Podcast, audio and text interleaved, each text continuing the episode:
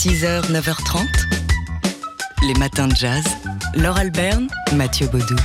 Et en ce 6 janvier, on se souvient de Dizzy Gillespie, mort un 6 janvier, c'était en 1993. Il avait 75 ans, le père fondateur du bebop et du jazz afro-cubain, Dizzy Gillespie, qui était aussi un homme euh, engagé au point de se présenter à l'élection présidentielle américaine de 1964. Il en a fait l'annonce le 21 septembre 1963 et pour un musicien c'était logique, il a fait cette annonce sur scène au Monterey Jazz Festival en Californie. Alors il avait eu le déclic quelques semaines plus tôt, c'était lors de la marche sur Washington et du fameux discours I Have a Dream de Martin Luther King et il avait vu sur une photo dans la foule euh, des manifestants qui s'était fait un pin avec inscrit dessus Dizzy Gillespie for President. Et il les a pris au mot, il s'est donc euh, présenté, il avait même euh, un programme et un gouvernement tout prêt pour, euh, pour, pour sa présidence.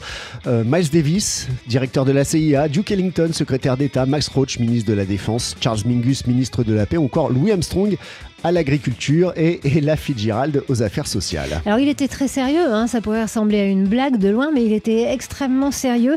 Euh, il n'a pas pu finalement aller jusqu'au bout de cette course à, l'investiture euh, et, euh, d'autant plus que John Fitzgerald Kennedy a été assassiné entre-temps. Il fallait donc laisser toutes leurs chances aux démocrates d'arriver au pouvoir.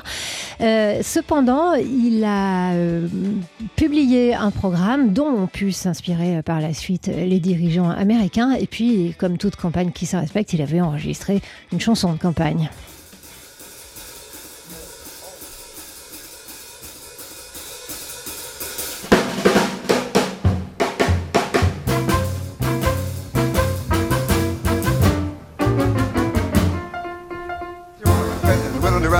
vote Dizzy, vote Dizzy. You want to make government a barrel of fun? Vote Dizzy, vote Dizzy. You want to make politics a groove you think?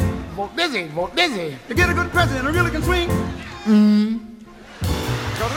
Voilà, Dizzy Gillespie ici avec John Hendrix. Euh, Pour le morceau Vote Dizzy, euh, malheureusement, euh, la Maison Blanche ne sera jamais rebaptisée comme il le voulait, la Maison du Blues.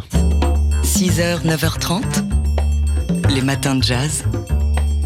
Laure Alberne, Mathieu Baudou. Vous l'avez peut-être vu sur notre site tsfjazz.com, on vous a mis en ligne les points forts de cette décennie qui s'achève. Et maintenant que nous sommes dans les toutes fraîches euh, années 2020, on peut se pencher sur les années 2010 qui ont vu émerger des voix majeures dans le jazz. Comme par exemple cet élève du conservatoire d'Aix-en-Provence qui remporte en 2010 le prestigieux Thelonious Monk, euh, le prix Thelonious Monk. Elle s'appelle Cécile McLaurin-Salvant, elle a seulement 21 ans.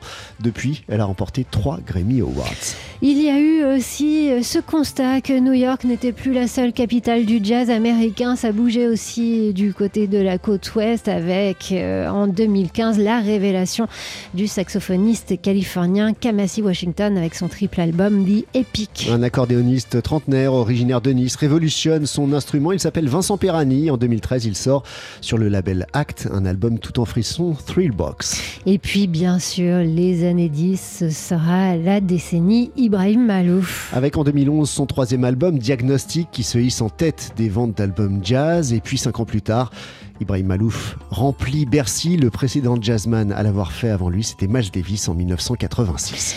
Et on va l'écouter avec un morceau qui était présent euh, sur euh, cet album Diagnostic, Will Soon Be a Woman, qu'il a donc entonné, d'abord au piano et ensuite avec orchestre, comme vous allez l'entendre sur la scène de Bercy. 6h, 9h30, les matins de jazz. Laure Alberne, Mathieu Baudou. Et aujourd'hui, dans les matins de jazz, comme on l'a fait sur notre site tsfjazz.com, on se penche sur la décennie en jazz qui vient de s'écouler. Et en janvier 2014, des Frenchies débarquent à New York pour la première édition du festival French Quarter, initié par le Paris Jazz Club. L'idée étant de faire venir à New York, en plein Winter Jazz Festival, eh bien, la crème de la crème du jazz français. Les premiers à débarquer dans la grosse pomme pour ce festival se nomment Thomas Enco, Eric Lénini, Adrien Moignard ou encore Cyril Aimé. Et aujourd'hui, ben, ce festival continue, c'est euh, à, à, contaminer la grosse pomme. On peut le voir dans de plus en plus de clubs de jazz new-yorkais. Euh, cette édition 2020 va se dérouler cette année en cœur du Winter Jazz Festival, comme chaque année, et elle va commencer ben, samedi soir. Ouais, ce sera du 11 au 14 janvier euh, au euh, Bitter End, mais aussi au Smalls Jazz Club ou encore au, au Joe's Pub, avec euh, bah, dans les bagages du Paris Jazz Club Anne Passeo, Plume, Thomas de Pourquerie, Nassem Jalal, Géraldine Laurent, et puis des invités, hein, des, euh, jazzmen américains, Jamie Branch et Kush Abadei. Et oui, puisque l'intérêt de ce festival, c'est de montrer non seulement la vitalité du jazz français, mais également ses liens avec les États-Unis.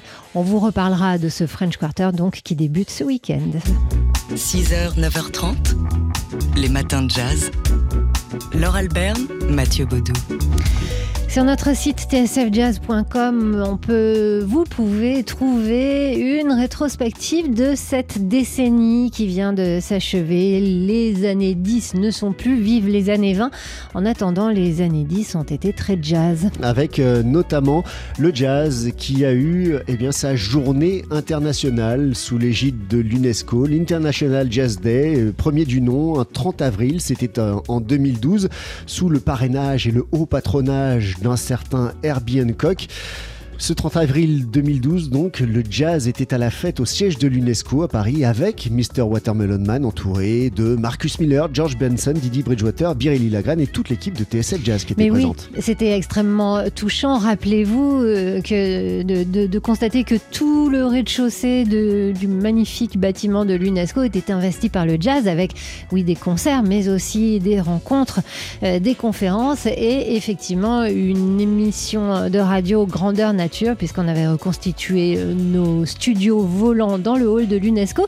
Et depuis, eh bien, tous les 30 avril, on célèbre le jazz dans le monde. Avec cette journée internationale du jazz qui est passée par euh, Istanbul en Turquie, par Osaka au Japon, par euh, La Havane, Washington. Euh, L'an dernier, c'était à Melbourne et Sydney en Australie. Et cette année, 2020, l'International Jazz Day se déplacera en Afrique du Sud.